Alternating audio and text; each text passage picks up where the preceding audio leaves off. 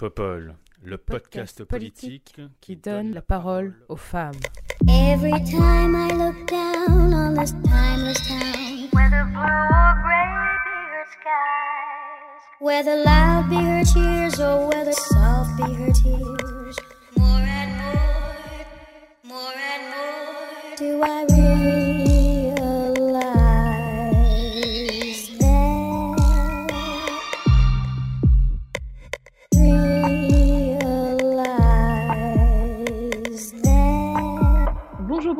bonjour, bienvenue dans ce nouvel épisode de Popol. Et aujourd'hui, pour ce septième épisode de Popol, j'ai le plaisir de recevoir Alban Gaillot. Bonjour Alban, Bonjour.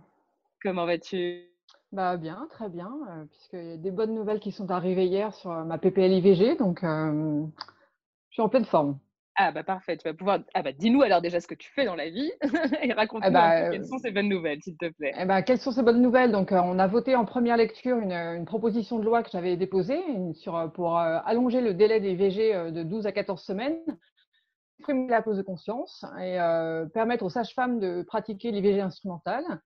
Euh, le gouvernement avait donné un avis de sagesse, c'est-à-dire il ne voulait pas se prononcer avant que le comité national d'éthique euh, SSE soit prononcé, et le comité d'éthique s'est prononcé hier en faveur, en disant, en tout cas, ils sont pas, ils autorisent en fait euh, en quelque sorte euh, l'allongement du délai. Donc du coup, c'est une bonne nouvelle. Et puis deuxième bonne nouvelle, c'est que le Sénat, le groupe PS du Sénat, a inscrit à l'ordre du jour le 20 janvier l'examen de ce- cette proposition. Donc voilà, des bonnes nouvelles. Ah oui, effectivement, c'est de très très bonnes nouvelles. Ouais. Donc toi, qu'est-ce que tu fais précisément à l'Assemblée nationale? Raconte-nous un peu euh, ton parcours en quelques mots, s'il te plaît. Oui, en quelques mots, euh, je me suis engagée en politique euh, très récemment, en fait, euh, en 2017. Enfin, j'avais eu une petite expérience municipale euh, qui s'est avouée, avouée être un échec. Euh, je me suis engagée avec Emmanuel Macron euh, en 2016. Euh, J'ai créé mon premier comité local En Marche. Voilà, et j'ai été, j'ai fait une campagne tambour battant pour les législatives et j'ai été élue. Voilà, donc j'ai découvert l'Assemblée nationale. J'avais jamais rêvé d'être députée. Euh, je suis très engagée depuis le début de mon mandat sur tous les sujets euh, d'égalité femmes-hommes, violences faites aux femmes. Euh, voilà, et puis aussi les situations et tout ce qui est lutte contre les discriminations. Je me rends régulièrement en circonscription pour, bah, là par exemple, je suis allée voir visiter le centre d'hébergement des migrants qui avaient été expulsés de, la Seine-Saint-Denis. Voilà, donc c'est des sujets qui me tiennent à cœur. Super, merci beaucoup, Alban. Nous avons aussi Agathe Dijoud. Bonjour Agathe, Bonjour, comment vas-tu bah, ça va bien, merci. I'm Sandra, and I'm just the professional your small business was looking for. But you didn't hire me because you didn't use LinkedIn jobs. LinkedIn has professionals you can't find anywhere else, including those who aren't actively looking for a new job but might be open to the perfect role, like me. In a given month, over 70% of LinkedIn users don't visit other leading job sites. So if you're not looking on LinkedIn, you'll miss out on great candidates like Sandra. Start hiring professionals like a professional. Post your free job on linkedin.com/people slash people today. Est-ce que tu peux nous Euh, parler de toi un peu, s'il te plaît? Euh, ouais, bah, du coup, moi je m'appelle Agathe, euh, j'ai 22 ans, euh, je viens de Bretagne euh, et je suis euh, étudiante euh, à Sciences Po Bordeaux dans le master de gouvernance de la transition écologique. Et euh, donc en fait, c'est un master de politique environnementale, donc euh, là je suis en quatrième année. Et euh, je fais aussi partie de l'association environnementale de Sciences Po Bordeaux qui s'appelle Écologique. Et ensuite, euh, enfin, donc en fait, mon, engagement il est surtout euh, environnemental, ou en tout cas mes intérêts sont surtout environnementaux parce que j'ai aussi lancé un podcast en septembre de politique environnementale justement pour un peu informer les gens sur ce qui se passe dans la politique mondiale environnementale et ce qui est fait et ce qui reste à faire surtout pour en politique climatique. Et ce podcast s'appelle Green Suit Up et passons au vert parce que du coup il est en anglais et en français. Super, bravo Agathe, on aime beaucoup les podcasts ici.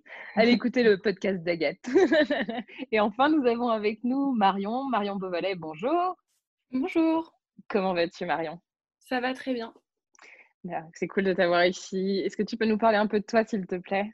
Ouais, il n'y a pas de souci. Bah déjà, je voulais dire à Alban euh, bravo pour euh, la PPL. Enfin, ça fait plaisir de voir qu'il y a des sujets qui avancent et dans le bon sens parce que Enfin, même les, débats, euh, peu importe, enfin, du, des côtés, c'est toujours des choses parfois qui, qui coincent, euh, notamment plus du côté des hommes, et c'est toujours des choses que les femmes portent à bras le corps. Et du coup, je pense que c'est important euh, qu'on se dise bravo entre nous, même si on n'est pas forcément du même bord politique. Donc, vraiment bravo, et je suis contente de l'apprendre aujourd'hui. Oui, bravo.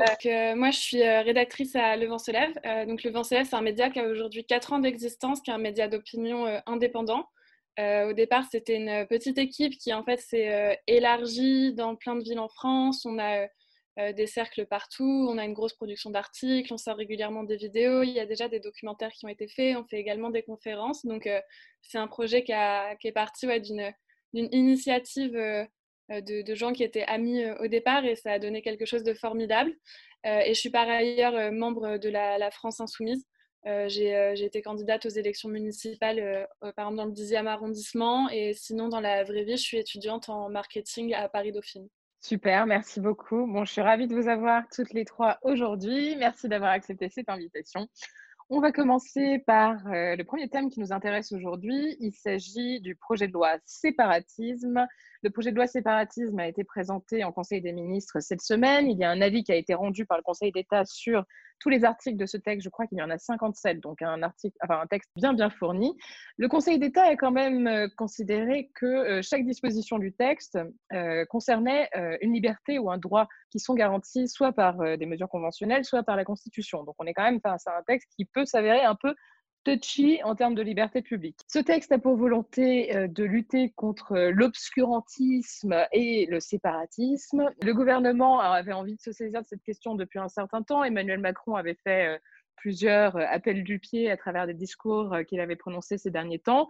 Et enfin, euh, ce texte devrait arriver donc sur les bureaux des assemblées courant janvier pour être, pour être discuté courant février. Il y a d'ailleurs une commission spéciale qui sera créée, j'ai ouï dire, à l'Assemblée nationale par ce texte. Donc un texte qui, moi, pour être très sincère, m'inquiète dans une certaine mesure parce que j'ai le sentiment qu'on va essayer, coûte que coûte, euh, de répondre à une problématique qui, s'avère de plus en plus réelle. Euh, ça, c'est certain. Il y a effectivement un, on peut pas, on peut pas nier qu'il y a un certain nombre de, personnes qui souhaitent euh, mettre à mal un certain nombre de libertés en France, mais j'ai le sentiment que tout ça reste un peu flou et qu'il est peut-être très délicat de proposer de définir ce que sont les principes républicains, puisque ce texte a pour ambition de euh, conforter les principes républicains.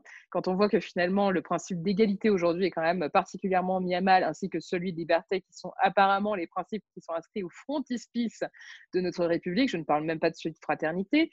Euh, bref, j'ai un peu du mal à voir ce que ce texte euh, vise à réformer très, précisément. Il y a un certain nombre de dispositions qui ont été, euh, euh, mises en avant et présentées par euh, les ministres cette semaine, notamment le fait de recourir à des autorisations pour la scolarité à, domicile ou encore des chartes que les associations devront désormais signer en disant qu'elles respectent ces fameux principes républicains. Donc voilà, je voulais quand même avoir votre opinion sur, ce texte et je vais d'abord donner la parole à Marion Marion, est-ce que tu as suivi un peu euh, les annonces euh, gouvernementales et aussi euh, les annonces précédentes et puis tout ce qui se dit dans la presse sur ce texte Et qu'est-ce que tu en penses, s'il te plaît? Bah, Moi, j'ai effectivement suivi les discussions depuis le début parce que maintenant, c'est quand même un sujet qui, de par ce qui intéresse les médias aujourd'hui, attire beaucoup l'attention dès que dès qu'il y a des annonces qui sont faites. Donc oui, j'ai suivi ce qui se disait. Euh, moi, c'est un projet qui m'étonne euh, dans le sens où euh, là, il y a effectivement eu des évolutions. Les, médias parlent, enfin, ils se présentent comme une version un peu allégée de ce que ça devait être au départ. Le, gouvernement, enfin, on a expliqué par exemple que les mots d'islamisme, etc., avaient été retirés du projet de loi. Après, moi, vraiment, je me questionne sur l'opportunité d'un tel sujet maintenant. Je pense que c'est un sujet qui qui est clivant, qui fracture. Je pense qu'il y a qu'à en voir par exemple le, traitement médiatique qui en est fait euh, sur des chaînes comme euh, BFM TV où c'est vraiment des choses euh, qui dès qu'on en parle en fait ça va ça hystérise entre guillemets un petit peu tout le monde, ça crispe les gens. Et moi je pense que par exemple quand Emmanuel Macron nous dit quoi qu'on en pense qu'on est en guerre, qu'il appelle à la concorde, je pense que mettre dans le débat public ces sujets-là maintenant c'est une erreur parce qu'on met en avant des sujets qui, qui, nous divisent au lieu de nous rassembler. Euh, et, moi, c'est ça qui me, dérange. Après, sur le, fond, je pense qu'il il faut voir qu'il y a déjà des choses qui existent pour lutter contre certains sujets qui doivent être évoqués. Donc pourquoi pas se donner les moyens plutôt que de refaire une loi, des choses, des processus qui sont très longs, etc. Mettre davantage de moyens pour que les solutions qui existent déjà soient plus effectives. Donc euh, mes critiques, elles sont euh, à plusieurs niveaux et principalement sur ça.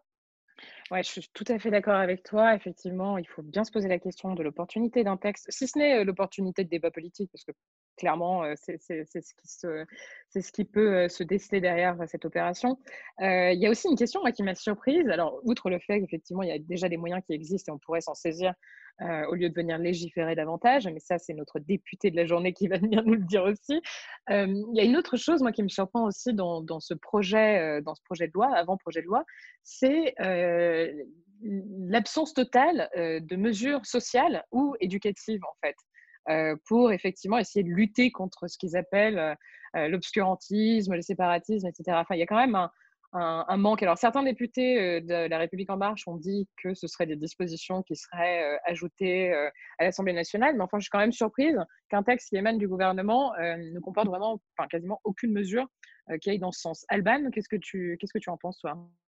Alors, pour rebondir aussi euh, sur ce que vient de dire Marion, je suis euh, vraiment, je suis tout à fait d'accord avec elle. Je pense que euh, c'est pas le bon moment pour lancer ce, type de, de, texte qui nous divise. Euh, je suis d'accord, c'est, on, peut s'interroger de l'opportunité d'un tel texte. c'est un texte d'ailleurs qui a changé de nom plusieurs fois. Hein. ça a été le PJL séparatisme, le PJL séparatisme singulier, le, PGL contre les communautarismes, euh, maintenant c'est confortant le principe, principe républicain ou les principes de la République. C'est un, texte qui déjà change de nom 4-5 fois. Euh, on, sent bien que le gouvernement ne sait pas trop où il va avec ce texte, d'où l'intérêt de se poser la question de l'opportunité de ce texte et ce qu'il y a dedans. Et je suis d'accord, hein, je pense qu'aujourd'hui, on n'avait pas besoin d'un texte comme ça, on avait besoin de, justement de se rassembler, avec la crise sanitaire et sociale que l'on vit, dont on ne connaît pas encore tous les contours et l'ampleur, euh, je crois qu'on avait besoin de, faire vivre une de nos valeurs qui est la fraternité, de faire ensemble, faire société. On n'a pas encore eu de texte qui porte des ambitions fortes en termes de lutte contre les discriminations, en termes d'égalité femmes-hommes. Moi, je, je, suis prête à travailler à une proposition de loi sur une égalité réelle entre les personnes. Je pense qu'aujourd'hui, on n'a pas de texte en ce sens. Alors oui, on a un texte aujourd'hui qui est dense, qui comporte énormément de choses et peut-être qu'on y reviendra, et euh, qui, euh, qui, euh, qui va du certificat de virginité à l'éducation en famille, en passant par les contrats d'engagement républicains. Enfin, il y a un peu de tout. Il y a un peu de tout. Puis aussi cet article 18, peut-être qu'on y reviendra sur qui est l'ancien l'article 24 de la PPS sécurité globale. Voilà, moi il y a tout. Et puis en même temps, il n'y a pas grand-chose.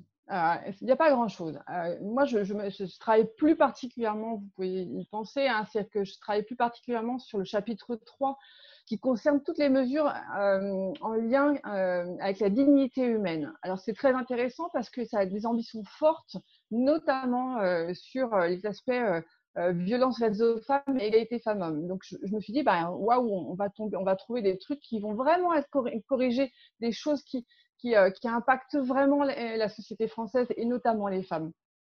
Eh ben non, on trouve des choses qui font hyper polémique, euh, qui sont des choses trappes dans lesquelles euh, quelques personnalités politiques ou non tombent dedans. Euh, et, donc, ça peut être le certificat de virginité, ça peut être la polygamie. On pourrait s'attendre à des mesures fortes et ça ne, ne sont pas. Euh, sur les polygamies, la polygamie, c'est juste des mesures qui existent déjà ou qui vont avoir une portée toute relative. Donc, je crois qu'aujourd'hui, on avait, en tout cas, le gouvernement aurait pu faire quelque chose de positif et d'ambitieux euh, et le fait pas, par exemple, je vais, je vais aller vite, mais par exemple, n'aborde pas du tout le sujet des mutilations sexuelles, alors qu'on sait que c'est un sujet. Voilà. Oui, bien sûr. tu peux nous parler un peu de l'article 18, comme tu, tu, as introduit le sujet, s'il te plaît? Oui, alors l'article 18, euh, je ne connais pas par cœur, mais c'est en fait, il crée un nouveau délit euh, quant à la diffusion d'images euh, sur les réseaux sociaux de personnes en vue euh, de leur porter atteinte. Euh, ça reprend en gros euh, ce qu'il y avait dans l'article 24 sur la PPS sécurité globale, mais on ne parle pas de la presse là. Hein. On parle effectivement de toute personne qui, diffuserait des images dont l'intention, et c'est bien là, c'est exactement le problème qu'on avait sur l'article 24, c'est l'intention qui va être qui va identifier cette intention, qui va qualifier cette intention malveillante. Voilà, toute la question est là. Euh, donc euh, voilà, moi je, suis euh, assez dubitatif sur ce genre d'article qui, qui est une atteinte au-delà de la liberté d'expression, la liberté de communiquer et d'informer. Ouais, je vois le genre. Agathe, tu as suivi un peu les, échanges autour, les débats autour de ce nouveau projet de loi? Euh, oui, alors euh, moi c'est vrai que du coup j'ai surtout suivi ça en tant que citoyenne plutôt que bah du coup Alban, euh, voilà toi tu as une, as une vraie connaissance de la chose, évidemment parce que du coup tu fais vraiment partie du processus. c'est vrai que moi du coup ce que, enfin du coup je suis d'accord avec vous Alban et Marion sur surtout sur le fait que ce projet de loi il me paraît en surface en fait par rapport au par rapport au but qui qui, pour moi en fait le but de ce de ce projet de loi c'était qui du coup a été proposé à la suite des attentats, c'était euh, de lutter contre l'islamisme radical et du coup euh, de ne plus avoir d'attentats en France. Et, euh, et, en fait, quand, quand j'ai lu les, propositions, je me suis dit, bah, en fait, là, c'est juste, on interdit plein, plein de choses.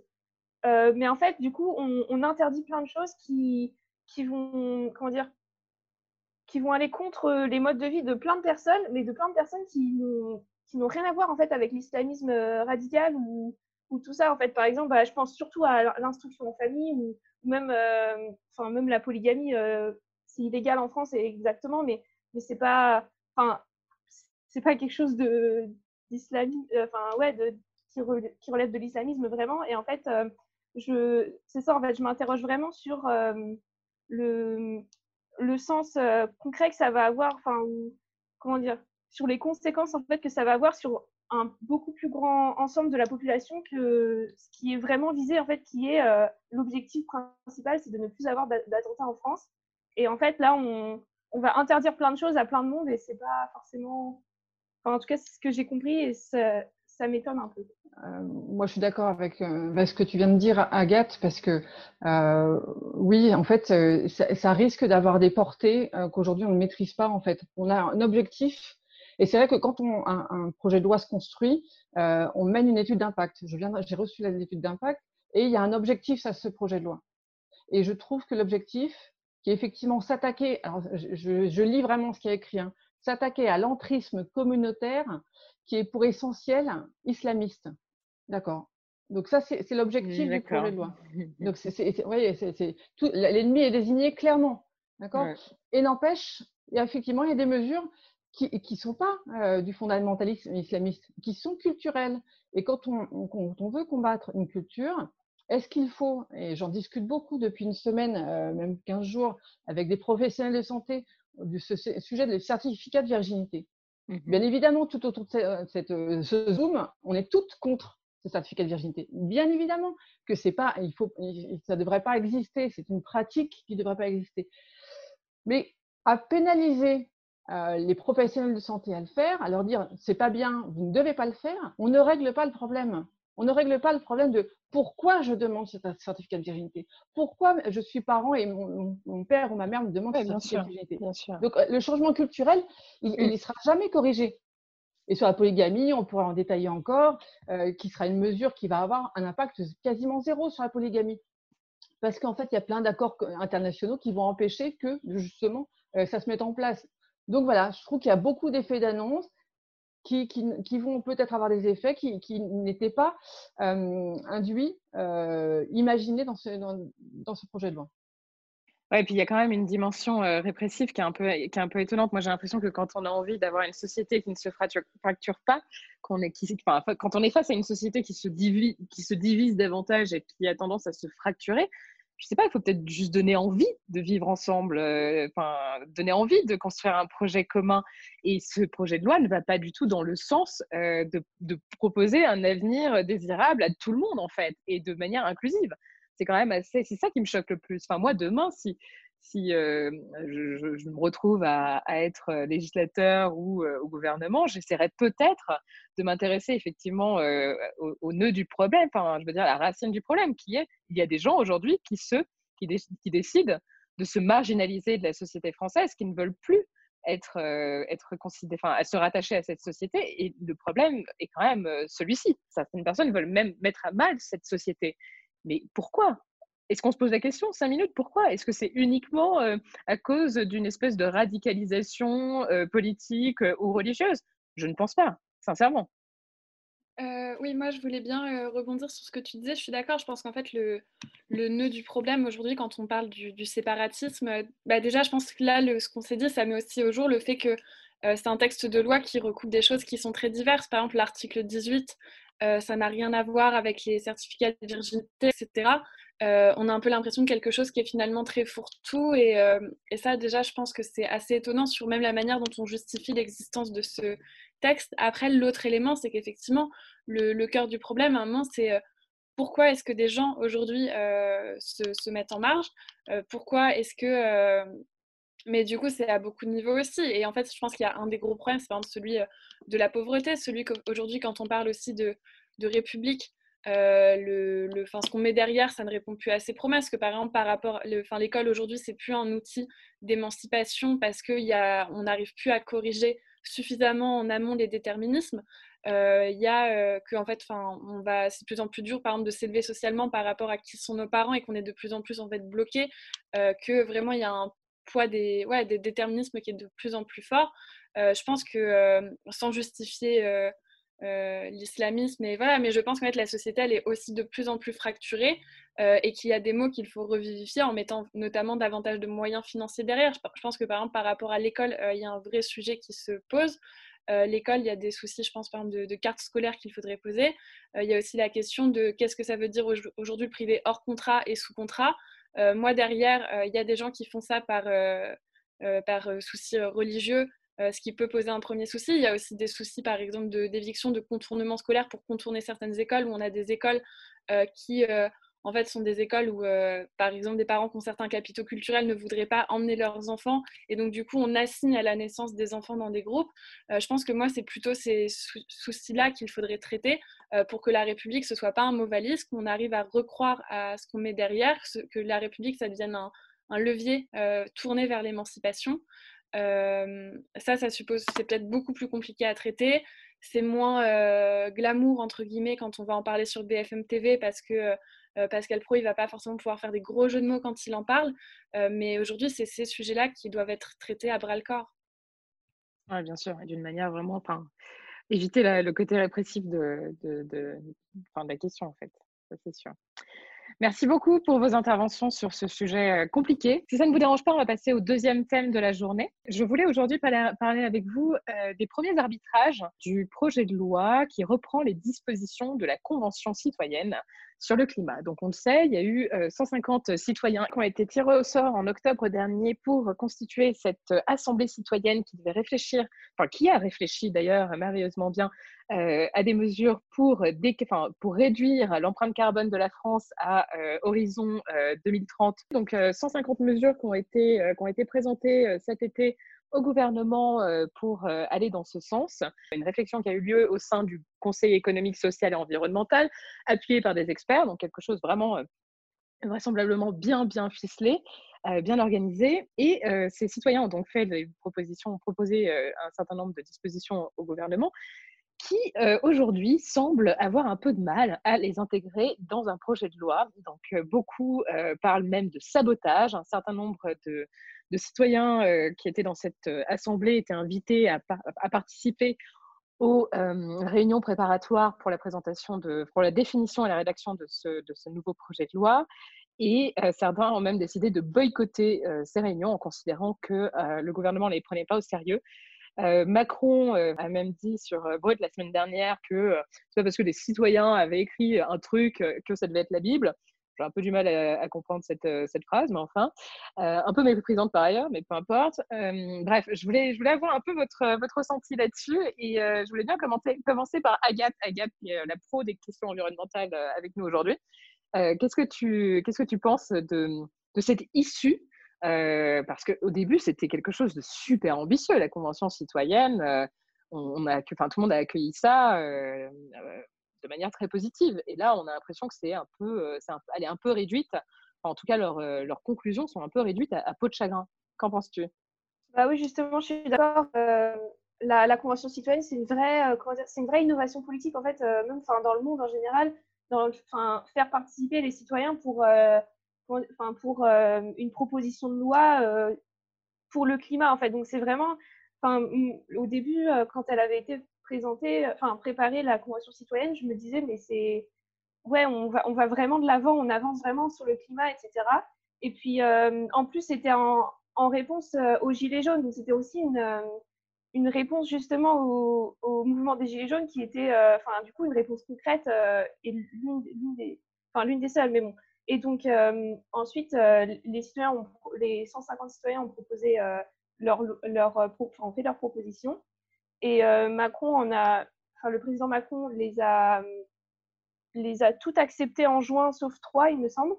Et ensuite, il, il avait également promis, ça c'est Cyril Dion qui le dit dans son, enfin, qui le rappelle dans son édito au Monde de, de cette semaine, que il, enfin, en fait, il s'était engagé euh, moralement à, à, faire passer ces lois euh, directement par le, par le Parlement ou alors par référendum et donc à ne pas les faire passer par, euh, que le gouvernement n'ait pas, pas, de vue dessus. Quoi, voilà.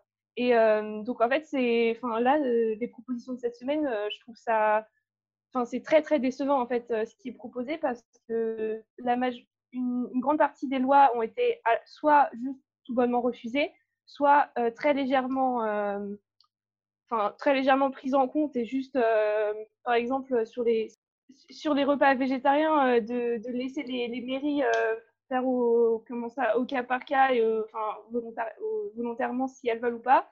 Et en fait les, les, propositions de loi qui ont été acceptées à 100% c'est des choses mais enfin qui, qui, qui, sont qui ne veulent rien dire en fait dans la crise actuelle qu'on est et et du coup, euh, c'est très décevant et je, comprends, euh, enfin, je comprends la déception surtout des 150 citoyens qui, eux, euh, ont été tirés au sort. Donc, ils avaient le choix, mais je veux dire, ils ont quand même travaillé des mois et des mois là-dessus. Et puis, en fait, au final, le gouvernement leur dit un peu de, que ça que ça n'a pas servi à grand-chose au final. Quoi.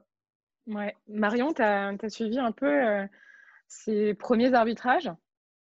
Oui, j'ai un peu, j'ai suivi peut-être de manière plus distancée parce que c'est moins les sujets qui, euh, m'intéressent euh, de enfin, avec lesquels je me sens le plus forcément à l'aise.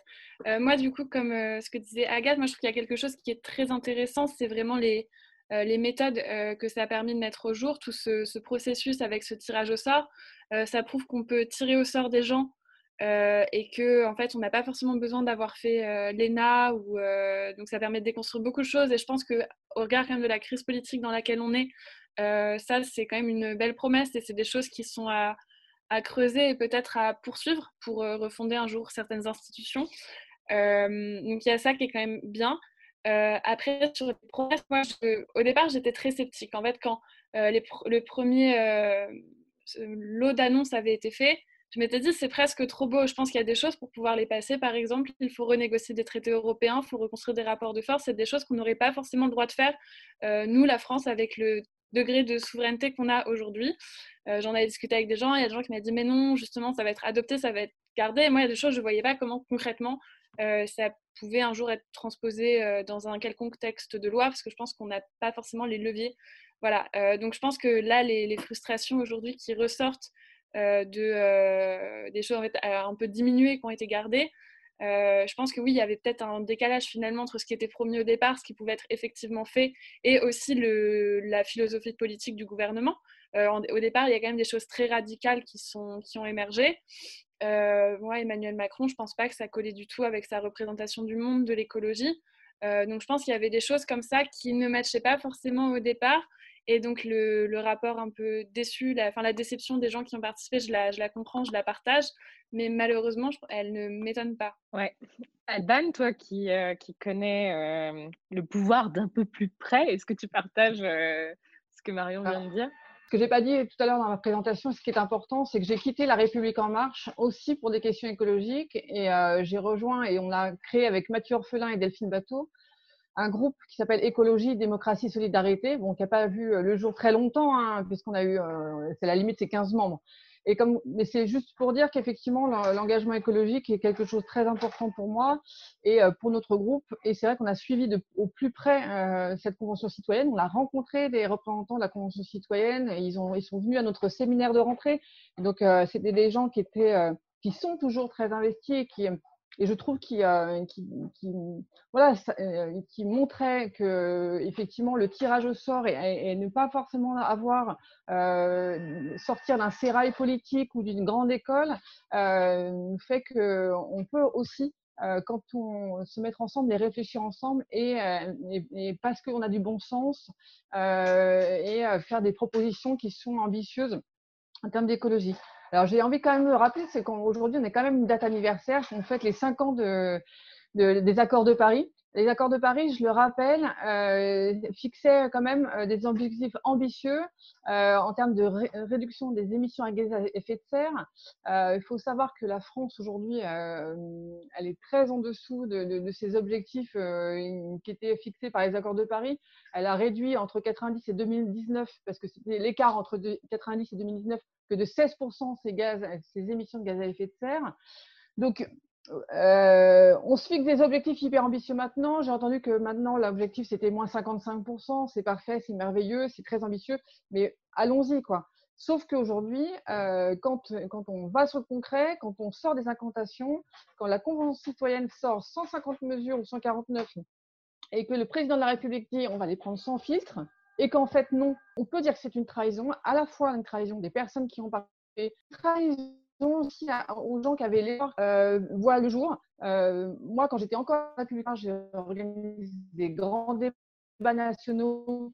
Euh, ça n'a servi à rien, en gros. Donc euh, voilà, la République avait le de porter des grandes mesures très ambitieuses et ne le fait pas. Et je pense notamment à la rénovation énergétique obligatoire et pas forcément factuelle de tous les logements qui sont considérés comme des passoires thermiques.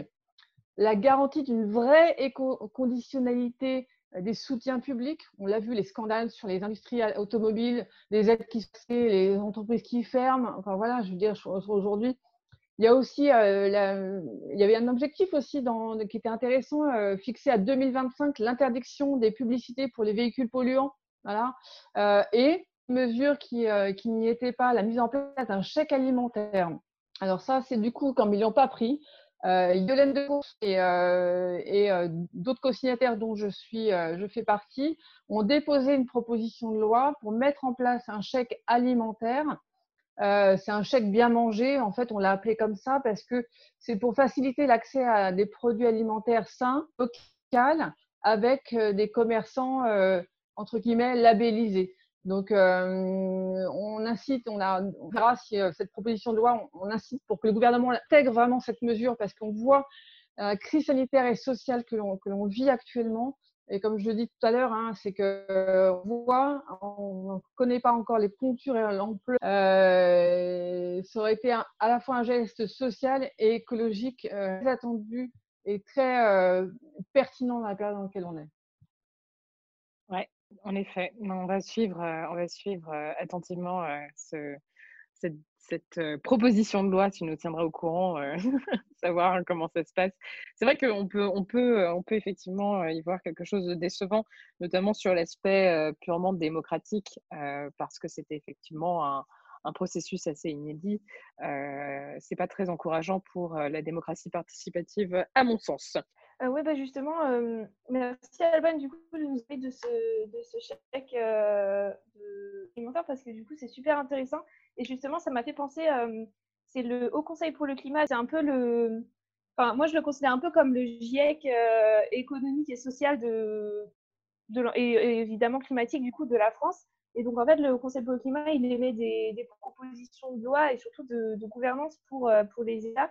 Et dans, justement, dans, son rapport de 2019 et probablement celui de 2020 aussi, enfin voilà, euh, il, mettait vraiment en avant le fait que la transition écologique devra, euh, devra se faire à la fois, enfin c'est une transition écologique, mais qui doit se faire euh, en profondeur et, en fait qui doit vraiment être prise en compte dans tous les aspects donc économiques, mais surtout sociaux. Et donc il faut aussi se rappeler que on ne peut pas juste bah, augmenter le prix du carburant, les taxes sur le carburant, sans en fait donner des aides aux personnes qui en fait ne peuvent pas, qui en fait ne peuvent pas se passer d'une voiture par exemple. ou, et donc du coup, je trouve ça intéressant que qu'il y ait des nouvelles, des nouvelles propositions de loi à ce niveau-là parce que c'est comme ça en fait qu'on va faire le changement et c'est pas c'est pas juste en disant bah on, arrête de prendre l'avion, on, arrête les avions en France parce que ça c'est ça, ça n'avance pas. Voilà. Ouais. Marion, tu veux rajouter un petit mot pour conclure sur ce thème? Bah. Sur ce qu'Agathe disait, oui, je pense que c'est intéressant le... cet enjeu en fait, avec les, les, deux niveaux et du coup les propositions peut-être plus concrètes entre guillemets qui ont été faites, qui de manière immédiate changent davantage peut-être l'existence des gens que les propositions les plus radicales. Enfin, je pense que ça c'est vraiment très intéressant. Après, je pense avec le, le fait aussi que les, enfin, il y avait vraiment des propositions qui étaient très étonnantes dans la première mouture du débat. Enfin, je, c'était, j'en ai plus forcément qui me revient en tête, mais il y avait des choses qui étaient c'était ouf de voir en fait émerger des propositions d'une telle radicalité dans des débats. Et je pense que l'enjeu en fait après concernant la planète, le réchauffement climatique, il est tel euh, que euh, à un moment des, euh, des enjeux peut-être par exemple des choses très par exemple vis-à-vis des entreprises où en fait il y aura des décisions, je pense qui quoi qu'il arrive un jour seront dures à prendre. je pense que la radicalité de certaines propositions, elle témoignait de ça. Euh, ça peut sembler peut-être plus dur à mettre en place, mais encore une fois, je pense que c'est euh, des enjeux de rapport de force. Et je pense que si littéralement, en fait, on veut euh, sauver la, planète, ou en tout cas faire que ça reste un espace vivable et limiter des changements qui ont déjà commencé, à un moment, les propositions radicales, il faudra les porter à bras le corps et les assumer parce que sinon, on ne va pas s'en sortir, en fait.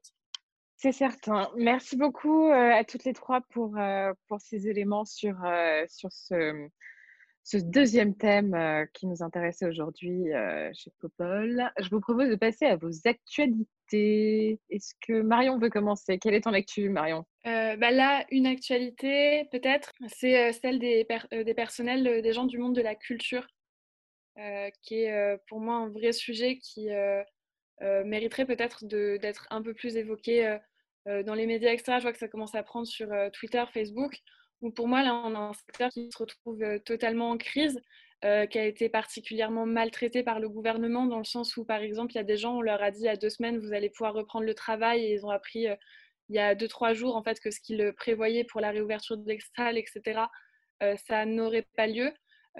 donc là, on voit qu'il y a tout un secteur qui, bah, qui souffre littéralement parce que les gens qui travaillent dans le milieu de la culture, ce pas forcément des gens qui sont euh, enfin, il y a plein de métiers qui, euh, même par exemple du côté de la distribution, du marketing, etc., sont des métiers qui sont quand même plutôt euh, parfois précaires. Il y a aussi les gens qui sont intermittents. Et je trouve que c'est des gens qui, depuis le début de la crise, sont pas écoutés, particulièrement maltraités aussi par le gouvernement. qui pourtant ont formulé des, des, propositions. Il y a aussi visiblement eu zéro cas de contamination, par exemple, dans une salle de cinéma.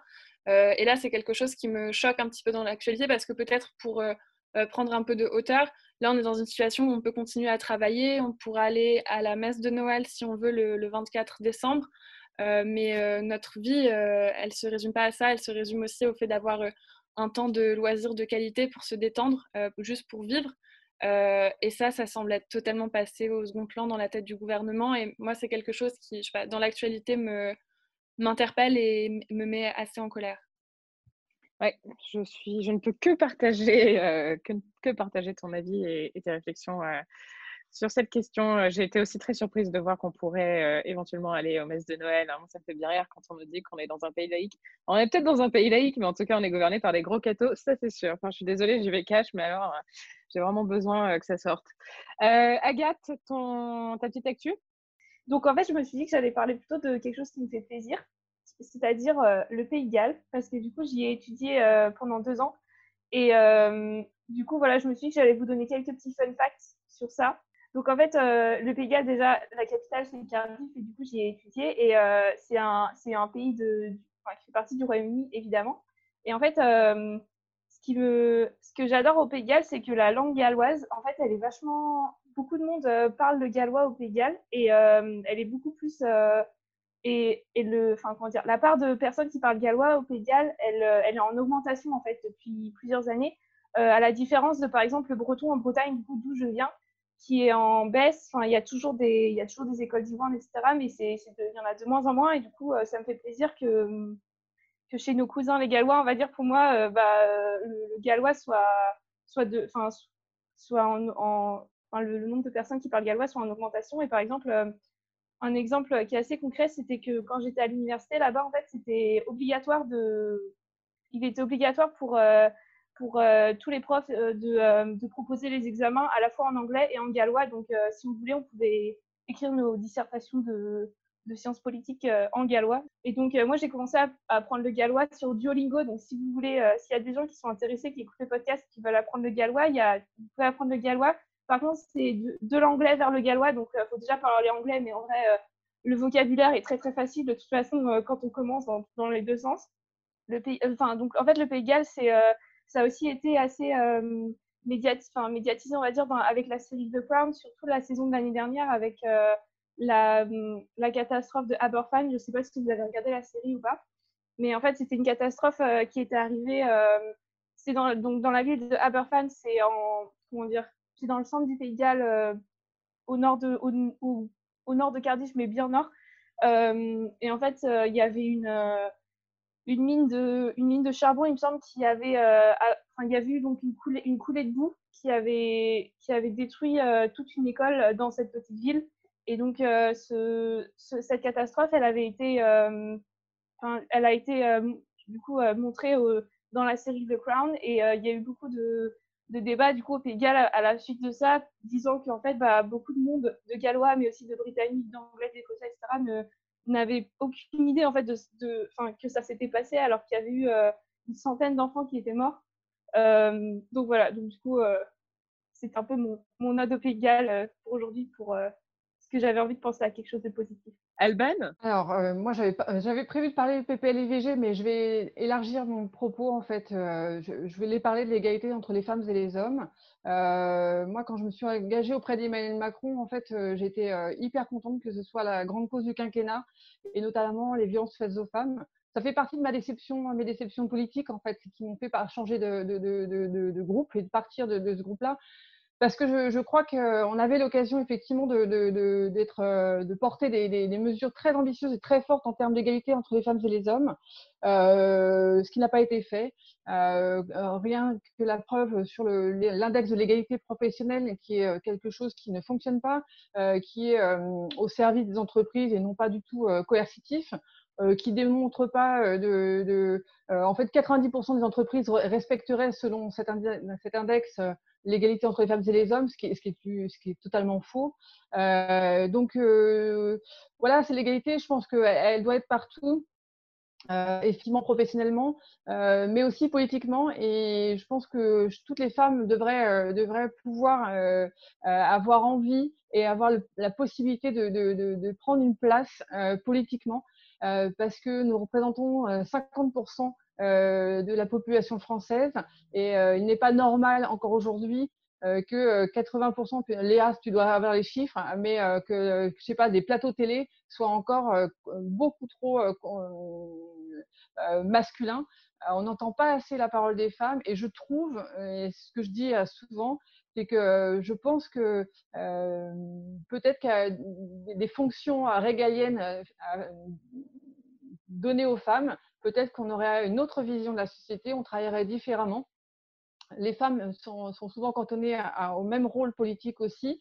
Donc, je pense que euh, voilà, il faut un, peu forcer euh, euh, et tordre le cou, un peu forcer pour changer les choses.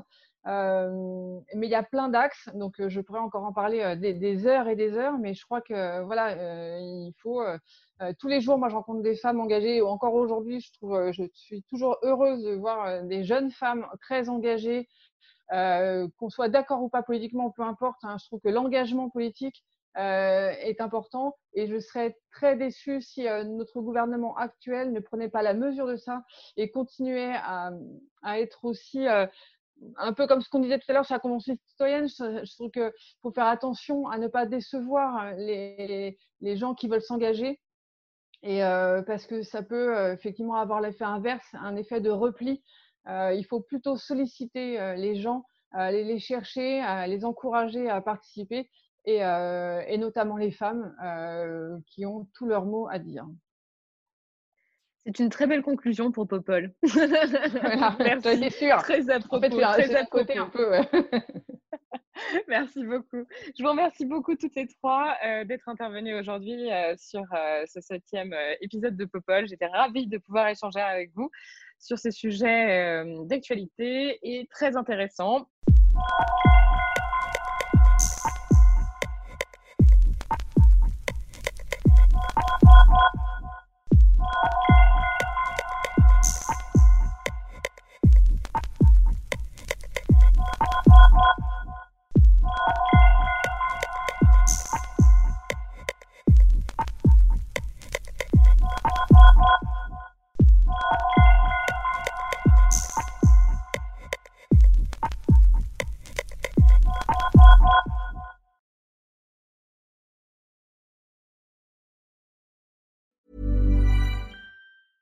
Mom deserves the best, and there's no better place to shop for Mother's Day than Whole Foods Market. They're your destination for unbeatable savings, from premium gifts to show-stopping flowers and irresistible desserts. Start by saving 33% with Prime on all body care and candles. Then get a 15-stem bunch of tulips for just $9.99 each with Prime. Round out Mom's menu with festive rosé, irresistible berry chantilly cake, and more special treats. Come celebrate Mother's Day at Whole Foods Market.